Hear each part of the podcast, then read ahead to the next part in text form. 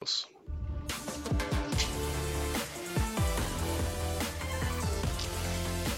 Gelbe vom Ball, der Eurosport Tennis Podcast. Ganz herzlich willkommen, liebe Tennisfreunde und nicht nur die, sondern liebe Sportfreunde, kann ich sagen. Ja, ein großes Turnier steht an. Roland Garros nämlich. Und da wollen wir uns ein bisschen frisch machen. Wir heißt natürlich, muss ich auf jeden Fall einen Gast begrüßen. Und das tue ich sehr gern. Das ist Boris Becker. Wir haben uns ja kürzlich erst gesprochen, Boris. Äh, schön, dass du wieder dabei bist. Alles gut. Ich sehe, du bist äh, voller Erwartung. Ne? Es geht bald wieder los. Ja, ich habe deswegen auch mein grünes Trikot angezogen, weil grün ist ja die Farbe der Hoffnung und die stirbt bekanntermaßen ja zuletzt.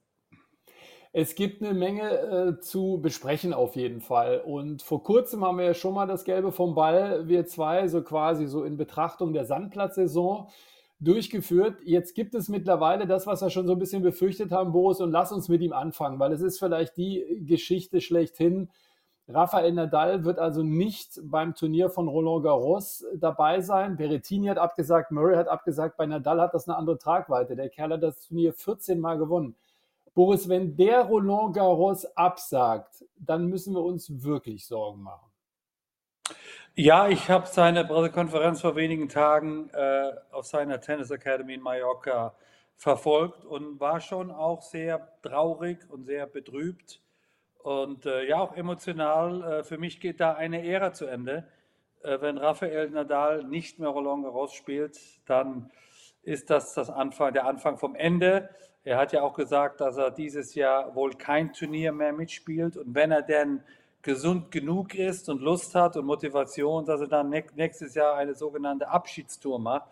Sprich, bei all seinen Lieblingsturnieren, ich meine, das ist eine Menge, das wird das Jahr lang, aber bei all seinen Abschiedsturnieren äh, dann sich von seinen Fans äh, verabschiedet, weil er wollte das nicht auf einer Pressekonferenz machen. Und das verstehe ich natürlich auch als Sportler, dass man selbst entscheiden will, wann man aufhört und nicht der verletzte Körper. Aber es geht eine Ära zu Ende und äh, du hast es angesprochen, 14 Mal Paris gewonnen. Ich finde umso erstaunlicher, dass er 14 Mal das Finale erreicht hat und keins verloren hat. So auch das Halbfinale. Ich wüsste gar nicht, in welcher Sportart, dass es ein, äh, jeweils einen Sportler oder eine Mannschaft gibt, die einfach kein Finale oder Halbfinale verloren hat. Das muss man sich mal vorstellen. Und, und also da sind so viele Rekorde gebrochen worden vom, vom you know, Mann aus Manacor, und es ist schade, dass äh, wir ihn äh, zumindest momentan nicht mehr live sehen können. Und wir müssen natürlich auch dann reden, was er seinem Körper auch angetan hat, Boris. Ne? Wir haben ja diese schockierende Nachricht letztes Jahr erfahren, dass er sich derart fit gespritzt hat, dass er zum Beispiel seinen Fuß gar nicht mehr hat. Er schon seit vielen, vielen Jahren das sogenannte Müller-Weiß-Syndrom, also eine sehr schmerzhafte Verletzung, dass er sich so hat spritzen lassen, dass er den gar nicht mehr gefühlt hat. Rafael Nadal ist sicherlich einer, Boris, äh, du sprichst wahrscheinlich aus eigener Erfahrung, der wird schon seine Profijahre spüren im Privatleben danach. Ja, ich glaube, das ist für mich die wichtigste Frage. Die Tenniskarriere ist lang, äh, das Leben deutlich länger. Und er möchte ja äh, auch, auch mit seinem kleinen Kind in Zukunft auch Fußball oder Tennis spielen. Und wenn das eben körperlich schwieriger wird, da muss man sich schon mal die Frage stellen, ist es nicht wirklich an der Zeit zu sagen, das war's? Äh, äh, wir alle Sportler haben Raubbau unserem Körper betrieben. Ich habe hier meine, meine diversen Operationen gehabt über die Jahrzehnte und, und bin heute nicht mehr ganz so mobil, wie ich das vor 20 Jahren war. Ich wünsche das Nadal und keinem Profisportler natürlich. Deswegen muss man irgendwann sich die Frage stellen, äh, ja, der Kopf ist immer jung und, und das Herz ist, ist feurig, aber schafft es denn der Körper noch mit all den Anstrengungen klarzukommen? Und da braucht man äh, äh ja, ein, eine, ein gutes Umfeld, da braucht man ehrliche Menschen, die einem sagen, also Rafa, äh, 14 Mal gewonnen, das ist eh ein ewiger Rekord und jetzt ist gut, aber letztendlich muss der, muss der stolze Malkiner das selbst entscheiden. Er sprach eben davon, dass er seine Karriere nicht bei einer Pressekonferenz beenden will, sondern auf dem Platz und das verstehe ich auch und wünsche es ihm auch. Und er hat übrigens äh, nebenbei auch eine Menge zu tun.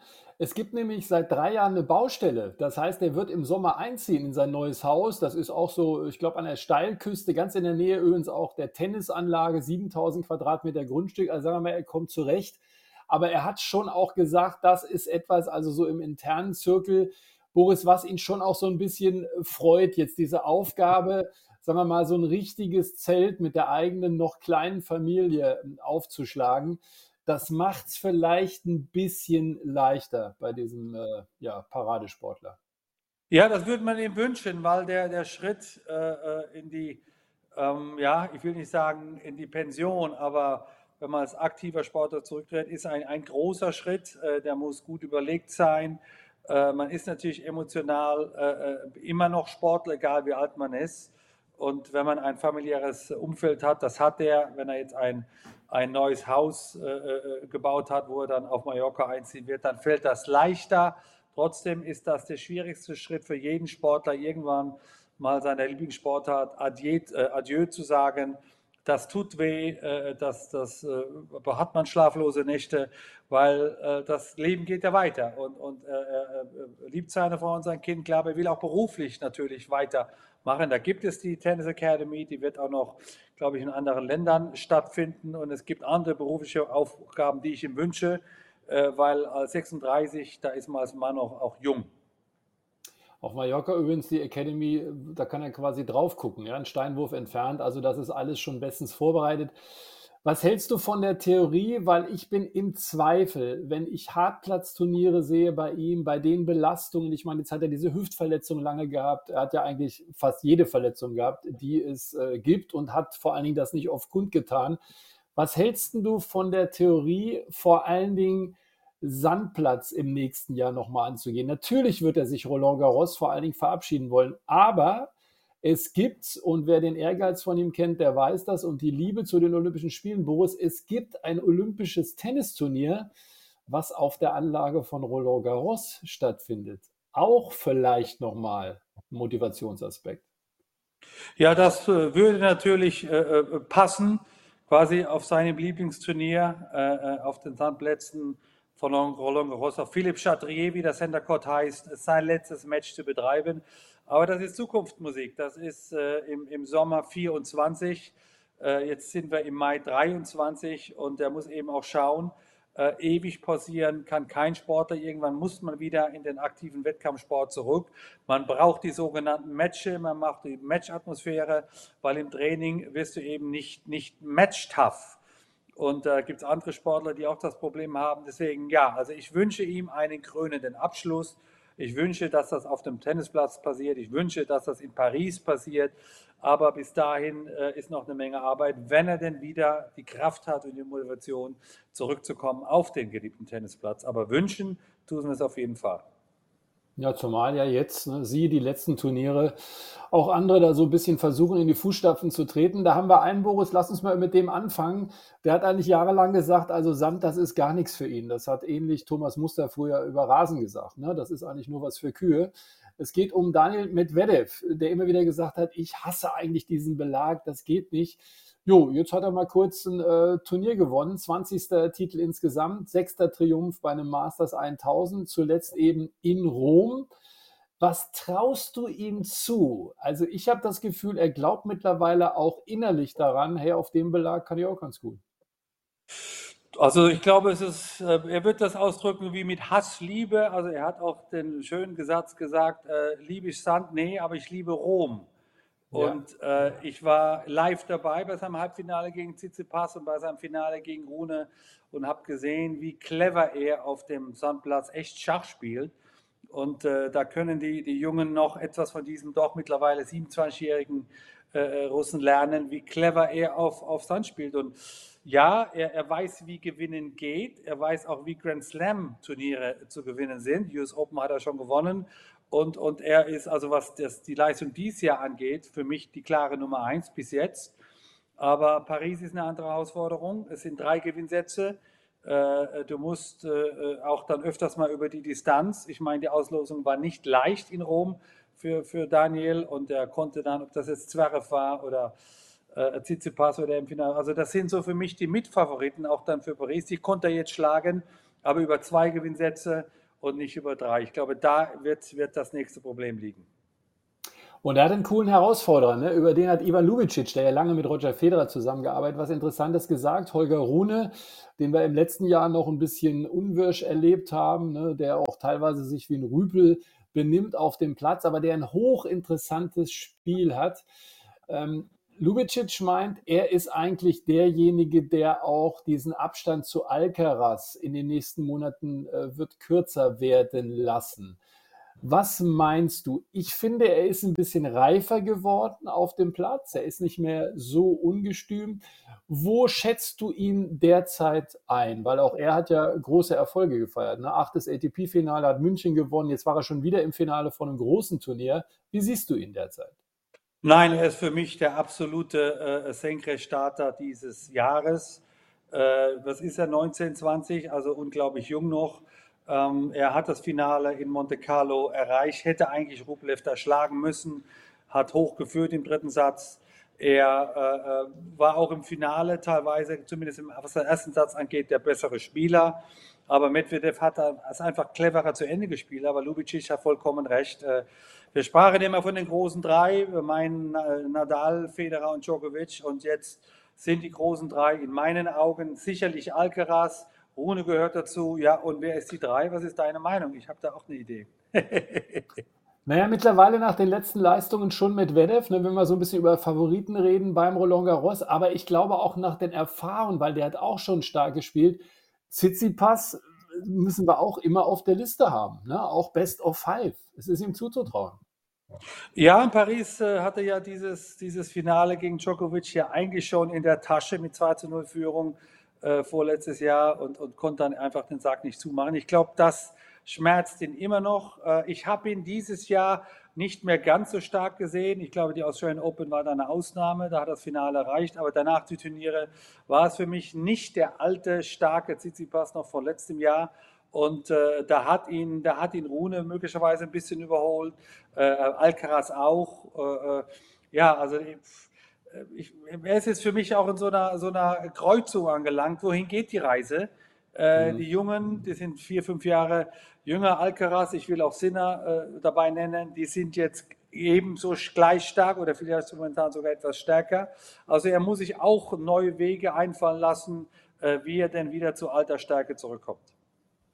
Kaspar Rüth hat eine Menge Punkte zu verteidigen, logischerweise. In letzter Zeit auch nicht mehr so gut, zuletzt ein bisschen verbessert. Aber jetzt haben wir über einen gar nicht geredet oder und über den müssen wir doch eigentlich reden auf der Jagd nach dem nächsten Grand Slam-Titel. Das ist einer, den du drei Jahre trainiert hast. Ist schon so ein bisschen komisch. Ne? Also derzeit nicht in den Schlagzeilen. Er hat echt Probleme gehabt über die Sandsaison. Du hast es ja schon gesagt bei unserem letzten Podcast, das Gelbe vom Ball äh, wird in Rom schon alles reinhängen, damit er auch ein paar Matches bekommt. Bisschen undeutlich, wo der Joker, also Novak Djokovic steht. Nee, das ist eine richtige Einschätzung. Ich glaube, äh, äh, auf Hartplatz ist er nach wie vor äh, der König und, und, auch auf Rasen sehe ich ihn momentan besser wie jeder andere. Aber auf Sandplatz äh, sind eben die, die genannten Spieler von eben äh, vielleicht einen Ticken besser momentan. Und äh, wenn man es mal auch mal so die, die Grand Slam-Historie sieht, er hat ähm, zweimal Paris gewonnen, das ist für jeden Normalsterblichen die absolute Krönung. Er hat aber neunmal Melbourne gewonnen und Wimbledon, glaube ich, auch fünf oder sechs Mal. Insofern ist, was die Grand Slam-Quote angeht, äh, Paris nicht sein stärkstes Turnier. Auch muss ich sagen, ich habe das Viertelfinale gegen Rune in Rom auch gesehen. Da war der junge Däne einfach auch körperlich stärker irgendwann. Ja. Und das, das hängt damit zusammen, dass man einfach mit 36 logischerweise menschlich erklärt nicht mehr ganz so körperlich immer an die Grenze kommen kann, wie das ein 21-Jähriger oder ein 25-Jähriger kann. Ich glaube, da ist die Frage, äh, wie, wie, schafft er das über die drei Gewinnsätze? Auf der anderen Seite ist er mit Abstand der erfahrenste Spieler äh, im Hauptfeld von Paris. Also er weiß, wie Grand Slam Tennis geht. Er weiß, wie man Grand Slam Turniere gewinnen kann. Insofern spielt das auch noch eine große Rolle. Aber ich glaube, auch das Wetter wird eine große Rolle spielen. Wenn es heiß ist, dann ist der, äh, der rote, die rote Asche in Paris fast wie ein Hartplatz. Wenn es regnerisch, nasskalt ist wie in Rom, dann wird es ein, ein schwerer, langsamer Parcours und dann tut sich Novak schwieriger wie, wie, wie, wie, wie andere Spieler. Und ich glaube, da ist die Frage, wie kommt er ins Turnier, wie ist die Auslosung, wann trifft er auf diesen, diese, diese jungen Starken, ist das letzte 16 schon, ist das, ist das Viertelfinale, also da hängt viel von der Auslosung ab, aber wirklich auch vom Wetter bei, bei, einem, bei einem sonnigen Pariser äh, Frühling, dann ist er nach wie vor einer der Top-Favoriten. Ja, man sagt ja immer wieder, ne, Nadal hat jeden Morgen aus dem Fenster geschaut und hat sich alle Wetterberichte geben lassen, weil trocken war nicht so schlecht für ihn. Und das Genau. spricht vielleicht auch ein bisschen für Medvedev, weil der hat in Rom gezeigt, dass er auf jedem Bodenbelag, ähm, das war ja mal feucht, das hat viel geregnet und, und, und, also dass er da das richtige Spiel hat. Du hast es mit Schachspieler gesagt. Jetzt haben wir einen, also Boris, wenn man uns beide angetickt hätte vor einem Jahr und gesagt hätte, passt mal auf, in einem Jahr, ein Jahr später, 2023 vor Roland Garros, da werdet ihr Sascha Zverev, die ja, langjährige deutsche Nummer 1, das ist er mittlerweile nicht, weil der Stuffi, also Jan-Lennart Struff vor ihm steht. Ihr werdet ihn wahrscheinlich nicht in den Bereich der Favoriten, vielleicht noch nicht mal derjenigen, die dann in zweiter Reihe eventuell was reißen können, eingliedern. Ich meine, wir hätten doch gesagt, no way, kann nicht sein. Ja, das ist ein äh, neuer Tenor für uns. Wir beide schätzen Sascha und, und haben äh, großen Respekt hier für seine Leistungen. Ich persönlich bin auch eng befreundet mit ihm, deswegen fällt mir hier diese Kritik immer sehr schwer. Aber das ist mein Job und das muss ich nun auch tun. Nein, du hast vollkommen recht. Ich sehe ihn momentan nicht unter den acht, äh, unter den acht Favoriten für Roland Garros. Wir haben die all die Namen erwähnt. Ich würde noch Rublev dazu zählen, äh, wie gesagt. Aber Sascha kämpft momentan noch eher mit sich, äh, mit seinem Selbstvertrauen, mit seiner Konstanz. Er schafft es immer wieder, gute Form zu zeigen. Äh, ob das im Viertelfinale war in, in Monte Carlo äh, äh, gegen Daniel, ob das in Dubai war oder auch in, in Rom hat er äh, ganz gut gespielt, bis einer, einer, der etwas besser war, kommt. Und da findet er im Moment nicht die Lösung, wie er eigentlich an die alte Form wieder, wieder zurückkommen kann. Wir erinnern uns, vor einem Jahr spielte er vielleicht sein bestes Tennis in Paris äh, dieses fantastische Halbfinale gegen Nadal. Äh, hätte das gewonnen, hätte wahrscheinlich Paris gewonnen, wäre die Nummer eins, aber mit diesem hätte, wäre und könnte ist das ein Problem im Leistungssport. Entweder hast du gewonnen oder du hast verloren. So brutal ist es nun mal. Und da kam eben diese lange Verletzung und jetzt, jetzt versucht er aufzuholen. Er versucht körperlich aufzuholen. Ich glaube, das Sprunggelenk hält, aber ich glaube, vor allem kämpft er mit seinem Selbstvertrauen. Er glaubt noch nicht bei den großen Matchen, dass er einfach den Sack zumachen kann, dass er, dass er äh, Alcaraz und, und wie sie alle heißen, dann im entscheidenden Moment wirklich schlagen kann. Und das hat nichts mit der Vor- und der Rückhand zu tun, sondern mit dem, mit dem, mit dem Glauben an die eigene Stärke. Das heißt, das Entscheidende findet zwischen den beiden Ohren statt. Und er war ja geradezu erschüttert über sich selber nach der Niederlage zum Beispiel gegen Alcaraz und hat gesagt, das ist momentan eine ganz andere Dimension. Vielleicht noch zwei Zahlen mal reingeworfen. 14, 13 Matchbilanz in diesem Jahr zum gleichen Zeitpunkt im vergangenen Jahr war das 24-10. Da hat er auch schon ein paar große Finals erreicht. Boris, das macht natürlich auch eine Menge Unterschied und er probiert ja jetzt diese Matchpraxis nachzuholen mit dann auch einer Meldung Genf und so weiter. Das fehlt dir dann auch, weil wo sonst willst du dir das Selbstvertrauen holen? Das holst du dir nicht beim Trainingssatz, den du 6-2 gegen wen auch immer gewinnst. Nee, das ist natürlich der schmale Grat, dass man genügend Turniere, genügend Matches spielen muss, aber nicht zu viel. Und äh, er ist immer einer, der gerne viele Turniere in Folge spielt. Ich kann mich noch erinnern an vielleicht die letzte Durststrecke, die er hatte 2019, als er auch wirklich jedes Sandplatzturnier gespielt hat ja immer eher durchschnittlich und plötzlich ist der Knoten geplatzt, damals auch in Genf, gewinnt das Turnier und kommt, glaube ich, sogar ins Halbfinale oder Viertelfinale. Also es kann sein, dass ein eingewonnenes Turnier plötzlich alles wettmacht, was wir noch, was wir noch hier vorher kritisiert haben oder wo wir hoffen, dass er eben äh, die Form findet. Und, und Tennis ist eine, eine mentale Angelegenheit. Man braucht die richtige Mentalität, die richtige, das richtige ja, fast ein Schuss Arroganz auf dem Platz, einfach zu glauben, dass man besser ist wie der andere. Aber das kriegst du eben nur im Match und nicht im Training. Das nächste Problem ist, dass der Umkleideraum natürlich das auch sieht und momentan einfach sich Chancen ausrechnet, wenn man gegen Sascha Zverev spielt und egal wer das ist. Und, und äh, das umgekehrte äh, Phänomen ist, äh, die meisten gehen gegen Alcaraz auf den Platz und haben schon in der Umkleidekabine auch verloren. Und äh, äh das hatte Sascha letztes Jahr aber dies ja eben nicht. Diesen, diesen Bonus, diesen Respekt muss er sich zurückerarbeiten und zurückkämpfen und letztendlich geht das nur mit, mit Siegen bei einem Turnier. Ich erinnere mich äh, vor Jahren immer mal wieder, Roland Garros, Sascha Zverev, hat er auch mal, ich glaube, da haben wir ihn viermal hintereinander über fünf Sätze gesehen, wo er sich so ein bisschen durchgequält hat, hat ihm hinten die Power gefehlt. Aber glaubst du, in seiner jetzigen Verfassung ist vielleicht Best of Five sogar ein Vorteil? Weil du was reparieren kannst, weil du mehr Spielfläche hast in den Matches, wenn er ein bisschen Glück hat in der Auslosung, das kann natürlich auch nach hinten losgehen mit seiner Platzierung, so knapp an den Top 30 dran. Glaubst du, es könnte ein Vorteil sein, Best of Five? Ja, ich glaube, du hast recht. Ich glaube, dass er in das Spiel immer reinkommen muss. Ich glaube, dass er körperlich sehr fit ist und dass er sozusagen über den Kampf ins Spiel findet. Und das war immer eine Qualität von Sascha. Und Paris kommt da genau recht. Und du hast die Erfolge aus der Vergangenheit angesprochen. Da ging es oft über fünf Sätze, aber er konnte dann immer noch eine Schippe drauflegen, weil er eben den Glauben an sich selber hatte. Nur, nur äh, mal den Glauben nicht zu verlieren über drei, vier Stunden ist auch eine Herausforderung. Also ja, ähm, Grand Slam Tennis ist anders. Äh, da ist nicht der erste Satz entscheidend oder die erste Stunde, sondern eben der letzte Satz oder dann die dritte, vierte, fünfte Stunde. Und deswegen habe ich da die Hoffnung, äh, was Sascha Zverev in Paris angeht, noch nicht verloren.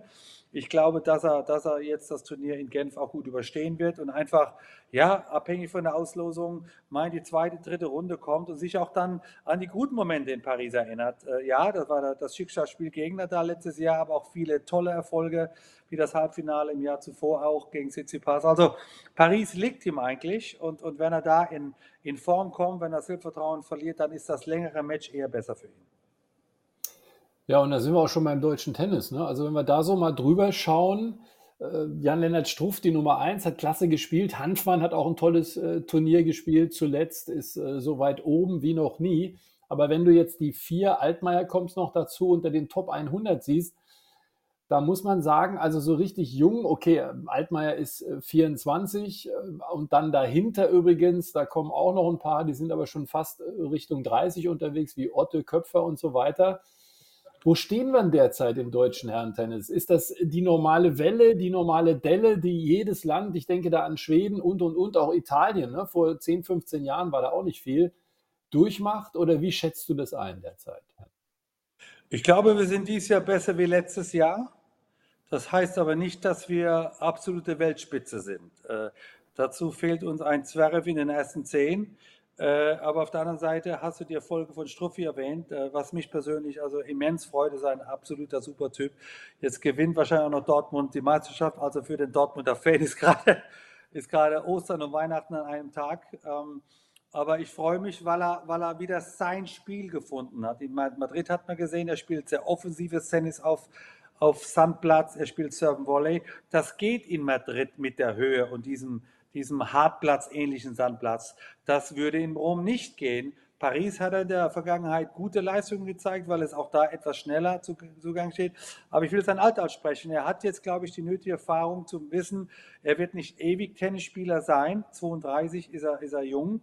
Und ich glaube, die Verletzung letztes Jahr hat ihn zum ersten Mal so, so aufhorchen lassen. Oh Gott, das könnte ja theoretisch, wenn ich nicht mehr in Form komme, vorbei sein. Und deswegen ist jetzt so, dass das Alter vergleichbar mit einem guten Wein. Ähm, je älter, desto besser, bis zu einem gewissen Alter. Ich sage mal 35, 36 ist für mich da die Grenze. Ähnlich bei Hanfmann, der hat das Viertelfinale Paris erreicht, hat dieses Jahr auf Sand durchweg sehr gute Leistungen gezeigt, ist aber auch schon 31. Aber auch da ist er, glaube ich, als, als Mann äh, äh, in einer Phase, wo er erfahrener, ehrlicher mit sich ist. Er weiß jetzt, wie er spielen muss, um Erfolg zu haben. Und vielleicht ist das so ein, ein Phänomen im im Herrentennis gerade, dass eben so die End-20er, Anfang 30er einfach ihren, ihren Leistungszenit erreichen. Früher äh, hat mir man mich gefragt mit 30, warum spielst du noch Tennis? Und, und heute äh, geht es, glaube ich, allen, die gehen in den zweiten, dritten Frühling. Insofern ist das ein, ins, insgesamt ein Phänomen. Wir sprachen über Nadal mit 36, Djokovic ist es heute 36 geworden. Also da geht noch was, auch wenn man jenseits der 30 ist. Und insgesamt gesehen, äh, geht es dem deutschen Herrentennis dieses Jahr besser wie letztes Jahr. Es sind dann noch fünf Boris, die bis äh, in den Top 300 äh, stehen. Aber so diesen, weißt du, diesen Sprung, dieser, Young, dieser Youngster, als äh, Zverev beispielsweise nach oben kam und, und, und. Siehst du eine Hauptproblematik, warum das vielleicht auch schwierig ist, dass man äh, in jungen Jahren vielleicht auch die perfekten Bedingungen hat, äh, vielleicht auch hier im Kopf das entscheidende Rüstzeug hat. Warum scheint das auch in Deutschland so schwer zu sein? Also bei den Damen kannst du ja das Gleiche machen. Da ist eine Tade Maria momentan die Nummer eins der Welt, die ist 35 Jahre alt. Es kommen dann weiter hinten, ähm, dann so ab Position 100 und so kommen dann ein paar Jüngere mit Lies und äh, äh, der jungen Hamburgerin Noah und so weiter. Aber glaubst du, es ist schwieriger in einem Umfeld wie in Deutschland äh, ein Top-Profi zu werden, als beispielsweise, keine Ahnung, in Südamerika oder mehr im Osten Europas? Was ist der Schlüssel zu allem? Ich glaube, das ist kein deutsches Problem, sondern es ist insgesamt ein Problem mit der jüngeren Generation, weil sie einfach viel mehr Optionen haben. Das heißt, die Konzentration nur auf Tennis ist schwieriger zu halten. Damit äh, hat natürlich äh, die sozialen Netzwerke was zu tun.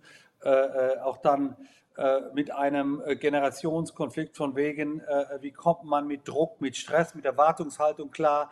Diese Themen hatten wir, ich persönlich nicht als Teenager, aber das ist gang und gäbe. Was soll denn der amerikanische Tennisverband sagen? Die haben die meisten großen Turniere, das meiste Geld. Und wir haben jetzt mal eine mit Taylor Fritz, der ist irgendwo zwischen 5 und 10. Und das war's dann schon.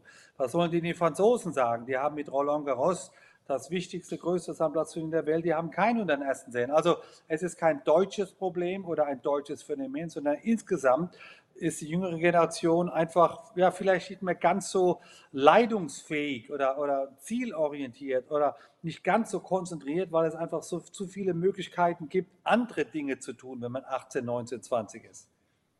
Ja, mit der Nummer Noah Akugur, die ich angesprochen habe, ist eine 19-Jährige. Ne? Eva Liss ist auch äh, Anfang 20. Also da haben wir vielleicht zwei Talente und noch ein paar Youngsters dahinter. Vielleicht ist das da bei den Ladies noch ein bisschen leichter. Also das werden wir auf jeden Fall verfolgen. Aber du hast es schon angedeutet, diese Probleme hat eigentlich doch immer mal im Laufe der Geschichte jedes Land zu verzeichnen. Was sollen denn die Schweden sagen, mal lieber? Ich meine, ja, meine ich, ja. Äh, äh, ich meine, die hatten mal vier Spieler in den ersten zehn zu Zeiten von Wielander, Edberg, Nyström und, und, wie sie alle hießen. Und die haben jetzt keinen unter den ersten 50, glaube ich, äh, ausgenommen von den Ima-Brüdern. Also es ist, es, ist, es ist kein nationales Problem, sondern es geht alles in, in, in, äh, in wellenförmig. Man hat mal einen guten Lauf, schaut der Italiener an, die können gerade äh, vor Weltklasse-Spieler sich kaum retten, ob die jetzt Berrettini oder Sinner oder Sonego oder Musetti heißen, die sind alle irgendwo in den ersten 20 und, und vor zehn Jahren gab es keinen unter den ersten 50, sage ich mal. Also es ist immer wellenförmig. Äh, wie gesagt, uns deutsche Tennis ist dieses Jahr besser wie letztes Jahr. Äh, die Erfolge von Struff und Hanfmann äh, machen mir Mut. Auch deinen Altmaier will ich hier erwähnen. Und, und Sascha wird wieder zurückkommen. Und dann haben wir nun auch eine tatkräftige Davis Cup Mannschaft, wenn alle fit sind und spielen wollen. Also es ging uns schon mal schlechter, aber du hast recht. Ähm, äh, ich mache mir Sorgen um die 18, 19, 20-Jährigen. Da äh, kenne ich momentan keinen Deutschen, der, der das Talent hat, das Zeug zu einem ab, absoluten Weltklasse-Spieler.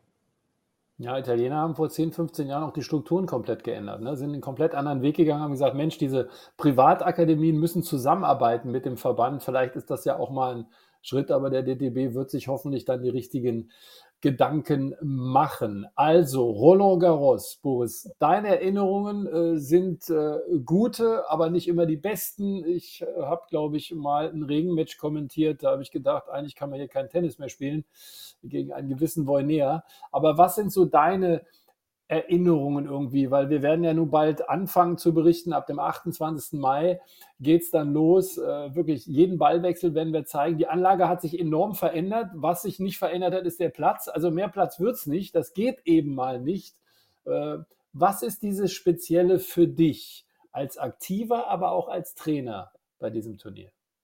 Also Adrian Voyner war mein letztes Spiel in der Tat in Paris als ich da jemals äh, gespielt habe.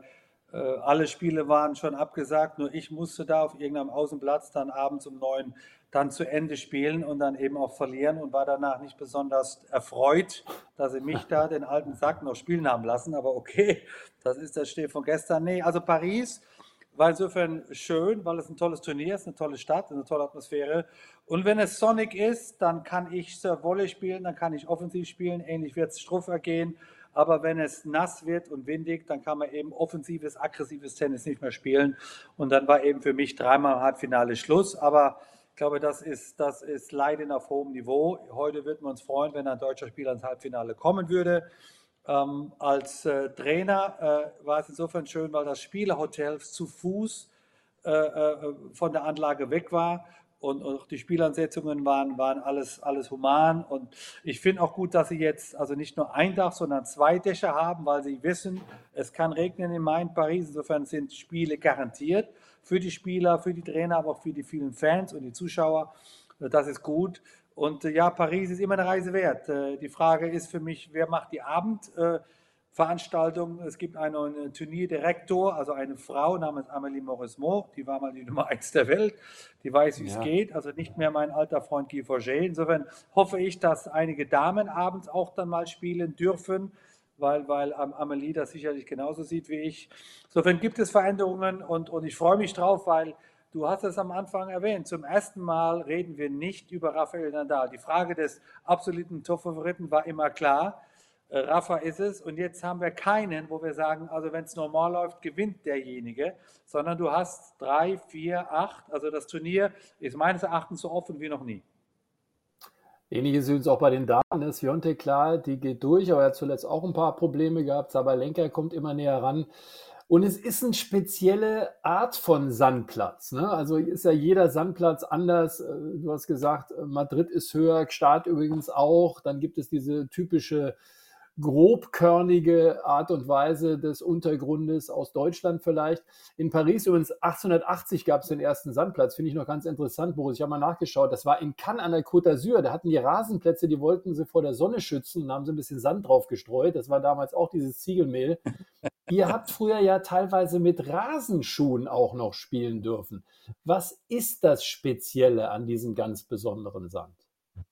Ja, du sprichst es an. Also die, die Franzosen machen anderen Sand, also bearbeiten das. Ob das Grobkönig oder Feinkönig, ich bin jetzt kein Sandplatz-Experte im wahrsten Sinne des Wortes, aber äh, der Sand in, in, in Frankreich oder auch in Italien ist, ist äh, feiner. Also da ist, man hat nicht den Eindruck, dass man in den Sandplatz versinkt, ich habe meine Erfahrung mit München und Hamburg gemacht. Also da stand ich teilweise bis zum Knie im Sandplatz und dann kannst du natürlich sich nicht mehr bewegen, gerade wenn du so groß und schwer bist wie ich. Also äh, es ist ein anderes Spiel. Und, und wenn dann die Sonne mitspielt, dann kann auch ein Sandplatz sehr schnell werden. Gerade Paris spielt sich dann teilweise wie ein Sandplatz. Aber wenn es eben nass wird, dann wird es zu einem sehr schwierigen Parcours. Und äh, da sind in der Regel die Grundlinienspieler gefragt und nicht die offensiven Spieler. Und, und das war mein Problem. Deswegen hoffen wir, dass, dass Paris sonnig wird. Äh, ich glaube, das Tennis äh, unter einem Dach ist auch anders. Ich glaube mhm. sogar etwas schneller, weil eben der Faktor Sonne und Wind wegfällt. Das heißt, es ist wiederum gut für die offensiven Spieler. Also, es ist ein, eine, ein guter Misch aus ja, Hoffnung, Zuversicht, äh, wie viel Sand wird gestreut, wird der Platz nass gemacht oder wird er trocken gelassen, spielt man morgens um 11 oder abends um 8. All das hat Unterschiede und deswegen ist es eben seitdem Nadal nicht mehr spielt, das Turnier wirklich für alle offen. Und auch für Zuschauer wirklich toll. Es ist sehr eng, das müssen wir sagen. Ne? Also, liebe Tennisfreunde, wenn Sie mal vorbeigehen wollen, sehr früh anstehen an den Plätzen, das ist klar, weil die eng, Enge der äh, Plätze und der Gänge, das ist wirklich äh, sehr, sehr extrem kann man sagen. Und ein Tipp vielleicht auch noch, Boris, in der ersten Woche auf den Außenplätzen, man sieht ja schon unglaubliche Partien, ne? weil das immer wieder viele Leute fragen, Mensch, wann sollen wir uns Tickets holen? Was da in der ersten Woche los ist, ist doch sagenhaft. Ja, das ist ein guter Tipp. Also wenn man wirklich Tennis hautnah leben will, dann muss man in die erste Woche nach Paris, weil also die Nebenplätze ähm, da spielt alles, was Rang und Namen hat und man kann den Spieler fast berühren. Da gibt es keine Zuschauerränge, sondern wer zuerst kommt, der mal zuerst.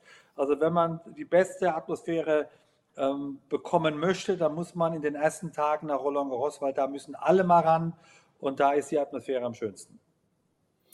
Und wenn man Glück hat, Boris, dann sieht man auch Sarko, Chucky und 007. Kannst du dir vorstellen, wer das ist? 007 würde ich sagen James Bond, aber im Verhältnis zu Roland Garros sagt mir das gar nichts. Das sind die Falken und Bussarde, das sind die Namen. Okay, du weißt, die sorgen okay. ja dafür, dass äh, es äh, einigermaßen vogelfrei zugeht, also nur zum Verjagen, ne? damit alle Tierschützer ja, ja, okay, da, äh, gleich nicht irgendwie denken, was Besonderes. Wieder was das gelernt. sind die Namen, ist auch was Spezielles, die sind untergebracht auf der Anlage, mittlerweile die großen Turniere. Also es gibt wirklich eine Menge zu entdecken und wir können Ihnen auch sagen, wir sind ja dann ab Sonntag steigen wir ein ähm, ja, mit vielen Experten auch. Äh, wir selber werden äh, wieder die Sendung äh, haben und natürlich auch Birgit und Barbara werden für Sie da sein. Und wir haben auch zu Gast Micha Sverev, der mal vorbeischaut. Andrea Petkovic ist auch wieder dabei. Und noch vielleicht ähm, als Information ganz besonderer Service. Es gibt äh, Roland Garros Exklusiv Stream, habe ich mir extra aufgeschrieben. Das ist quasi so eine Art deutsches Fenster, wie wir es nennen. Dann können Sie die ganze Zeit Eurosport und auf Discovery Plus vor allen Dingen Roland Garros den großen Platz sehen, den Chatrier, den Suzanne Longlen. Und dann gibt es noch ein äh, Extra-Feed sozusagen, wo man über die Plätze geht. Boris, dieser Chatrier, das ist schon ein spezieller Platz. Wir sagen immer wieder im Kommentar auch, wenn du den nicht kennst, du kannst dich verlaufen hinter der Grundlinie. Also ich weiß nicht, ob der äh, US Open Platz größer ist. Ich glaube nicht. Also was die Ausmaße des Tennisplatzes angeht. Ich habe mich da immer so ein bisschen verloren gefühlt, äh, wenn man nicht wirklich auf der Grundlinie steht und, und den Return drei, vier, fünf Meter in der Grundlinie. Du siehst teilweise den Spieler auf der anderen Seite des Netzes kaum noch, weil der so weit weg ist. Deswegen Nadal, der eben jeden Punkt da ausrennen konnte. Ähm, also man muss, man muss schon ja, äh, Selbstvertrauen haben und mit sehr viel Selbst, Selbstvertrauen auf den Platz gehen, weil es ist doch sehr einschüchtern, ist sehr groß. Dann ist der Pariser Tennisfan auch sehr lautstark, das heißt, äh, du kannst auch gnadenlos ausgepfiffen werden. Und gerade der Mittwoch ist der Kindertag, da bekommen die Kinder immer freien Eintritt. Also die pfeifen, ob du Doppelfehler machst oder ein Ass, die pfeifen einfach, weil sie einfach mal Lust haben zu pfeifen. Also nicht alles persönlich nehmen, was da in Paris mit einem passiert. Aber du hast äh, den Philippe Chatrier angesprochen. Also er ist ein unglaublich, den müssen wir mal vermessen, was da wirklich von, von Wand zu Wand, auch seitlich, wie, wie groß und breit der ist. Also da kann man sich gerne und gut verlaufen. Haben wir schon mal gemacht, werden wir sicherlich auch in einer der Sendungen wieder machen, auf jeden Fall. Ja, es ist ein Spektakel. Henri Lecomte beispielsweise wurde auch schon mal ausgeführt von einem Endspiel gegen Mats Wielander. Also das gibt es dann auch. Also das französische Publikum ist spektakulär. Ich habe es jetzt schon gesagt, es sind nicht alle dabei. Nadal die Absage, dann hat jetzt Murray abgesagt, Berrettini auch, der in Stuttgart wohl auf Rasen wieder einsteigt. Auch Simona Halep ist nicht dabei, die ja auch schon sehr erfolgreich gespielt hat. Boris, da gibt es ja, Dopingvorwürfe seit Oktober eigentlich gesperrt. Da gibt es ja eine ganz äh, spezielle Agentur sozusagen, die das alles untersucht. Jetzt hat die Simona, die ja unfassbar beliebt ist und die auch glaubwürdig immer wieder versichert hat, hey, da war nichts, das haben schon viele getan, aber es gibt mittlerweile wohl drei Tests von äh, wirklich renommierten Wissenschaftlern, die nachgewiesen haben, hey, ihr Blut ist ganz normal. Ähm, was hast du gehört? Wie, ich meine, es passt so wie wir sie kennen, passt es nicht zu ihr, aber man kann sich da natürlich nicht festlegen. Aber es dauert wahnsinnig lang, bis überhaupt jetzt mal was Konkretes weitergeht. Das wundert mich an der Sache. Ich meine, seit Oktober. Ich glaube, das ist ihr größtes Problem, dass es einfach kein Tribunal, also einen Prozess gibt und da wird bewiesen, du bist jetzt schuldig oder nicht, weil ähm, ewig jung bleibt sie nicht. Sie will wieder Tennis spielen und äh, was ihr vorgeworfen wurde, äh, äh, das, das war Oktober letzten Jahres.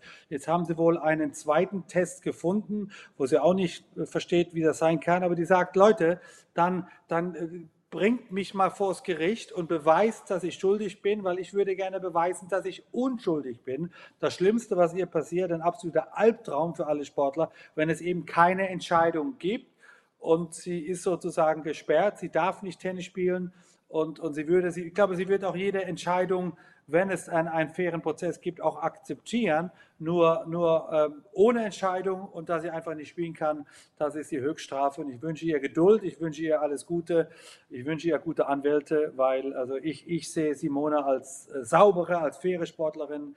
Ja, sie hat auch eine Vorbildfunktion all die Jahre gehabt als ehemalige Nummer eins, war immer sehr populär und was man momentan mit ihr macht, hat sie nicht verdient. Und sie hat jetzt tatsächlich die Möglichkeit, Ende Mai gibt es die äh, erste Anhörung. Das hat sie also durchgesetzt, aber natürlich Gut. wirft das wieder mal einen kleinen Schatten. Aber ich bin komplett bei dir. Das sollte äh, schnellstens, wirklich schnellstens dann untersucht werden. So, du hast vorhin kurz angerissen bei Strophi, weil äh, wir sind schon fast wieder am Ende. Ich glaube, Tennis haben wir erstmal alles besprochen. Es geht ja dann, wie gesagt, ab dem 28. Mai auch los in aller Frische mit allem, was sie brauchen zu diesem Turnier, dem zweiten Grand Slam Turnier des Jahres. Aber wenn du es schon angerissen hast mit dem BVB, mein Lieber, deine beiden äh, Lieblingsteams, wobei bei Chelsea, die sind derzeit 14, da weiß ich es gar nicht mehr, ob es noch ist. Aber bei den Bayern, was ist denn da eigentlich los? Wie betrachtest du das? Haben es dann nicht die Dortmunder irgendwann auch verdient? Was würdest du sagen? Ich meine, als Bayern-Fan würde ich das natürlich nie zugeben, aber als natürlich. Sportfan hast du recht. Zehnmal in Folge Meister, jetzt hat es auch ein anderer verdient. Wenn es jetzt Dortmund ist, dann ist das auch gut so. Äh, äh, Bayern äh, hat da zu viele Fehler gemacht. Ich will jetzt auch nicht auf die Details gehen. Da sind so viele Experten gerade und melden sich zu Wort. Also die wissen, was zu tun ist und, und die werden sich bestimmt nächstes Jahr wieder, ähm, ja, wieder besser dastehen. Aber auf der anderen Seite, ich bin auch mit einigen Dortmund-Spielern befreundet, ob das eine Hummel ist äh, äh, oder, oder ein, ähm, ein Reus. Ähm, äh, das sind alles tolle Sportler und, und Dortmund mit der ganzen Fangemeinde das sind wirklich eingefleischte Fußballfans. Wenn ich von der gelben Wand spreche, da bin ich, komme ich als Bayern-Fan fast ins Schwärmen, was da für eine Atmosphäre ist. Deswegen, wenn es denn Dortmund ist, dann sage ich Glückwunsch und, und im Sport gehört eben auch Siegen und Verlieren dazu. Ausgerechnet gegen Mainz dann, ne? aber da sage ich jetzt nichts mehr zu. ähm, Struffi ist ja Dortmund-Fan. Ne? Vater hat ja. eine Dauerkarte ja. und, und, und. Boris, ich will jetzt auch gar nicht darüber äh, reden, irgendwie bei dem Thema, dass man sagt, Mensch, die haben aber in der Führungsetage und die. Aber weißt du, was faszinierend ist? Und da ist vielleicht wieder eine Parallele zum Tennis. Das ist doch momentan auch eine reine Kopfsache. Und ist das nicht das, was diese Topstars der Tennisszene auszeichnet? Dieses sich über Jahre immer wieder motivieren. Natürlich gibt es Spieler, die alles gewonnen haben. Aber es scheint doch tatsächlich auch so zu sein, dass du auch als Fußballer in einem Mannschaftssport oder als Einzelsportler im Tennis da oben im Kopf, das ist doch so, so wichtig. So geht es mir zum Beispiel, wenn ich jetzt diesen ganzen Verlauf gerade der Schlussphase der Saison sehe. Ja, es ist immer eine Mentalitätsfrage. Ich, da haben es die die Mannschaftssportler einfacher, weil du natürlich dich auch mal hinter einem Spieler verstecken kannst und trotzdem Meister wird. Ich will jetzt hier keine Namen nennen, aber auch in einer Fußballmannschaft gibt es eine Hierarchie, ob das der Abwehrchef ist, die Mittelfeldachse oder der Stürmer und vom Torwart man kann zu schweigen und die anderen sechs oder sieben, die laufen dann auch schon mal mit und werden auch Meister und wissen gar nicht, was passiert ist. Also das klappt momentan in Dortmund, bei Bayern klappt es gerade nicht. Und äh, äh, es gibt halt dieses Wort von Trainern, äh, das sagt Mentalitätsmonster. Und du musst einfach auf dem Platz überzeugt sein, dass du besser bist wie der andere. Du musst den Elfmeter verwandeln, du musst die Chance äh, äh ins Tor bringen. Alles andere knapp daneben ist eben auch vorbei. Und da ist Fußball und Tennis ähnlich. Es geht immer hier um die Muschel, dass die klar ist, dass die ruhig bleibt unter Druck und dass sie einfach auch das Ziel vor den Augen nicht verliert. Und äh, das ist das Entscheidende im Sport, aber wahrscheinlich auch im Leben. Und deswegen haben sich vielleicht auch Leute wie Federer und Murray dazu entschieden, eben nicht eine Fußballkarriere anzugehen. Federer war talentiert, Murray hatte Angebot von Glasgow, weil sie gesagt haben, nee, ich will eben nicht auf andere angewiesen sein, sondern mein Ding machen. Worauf freuen wir uns am meisten?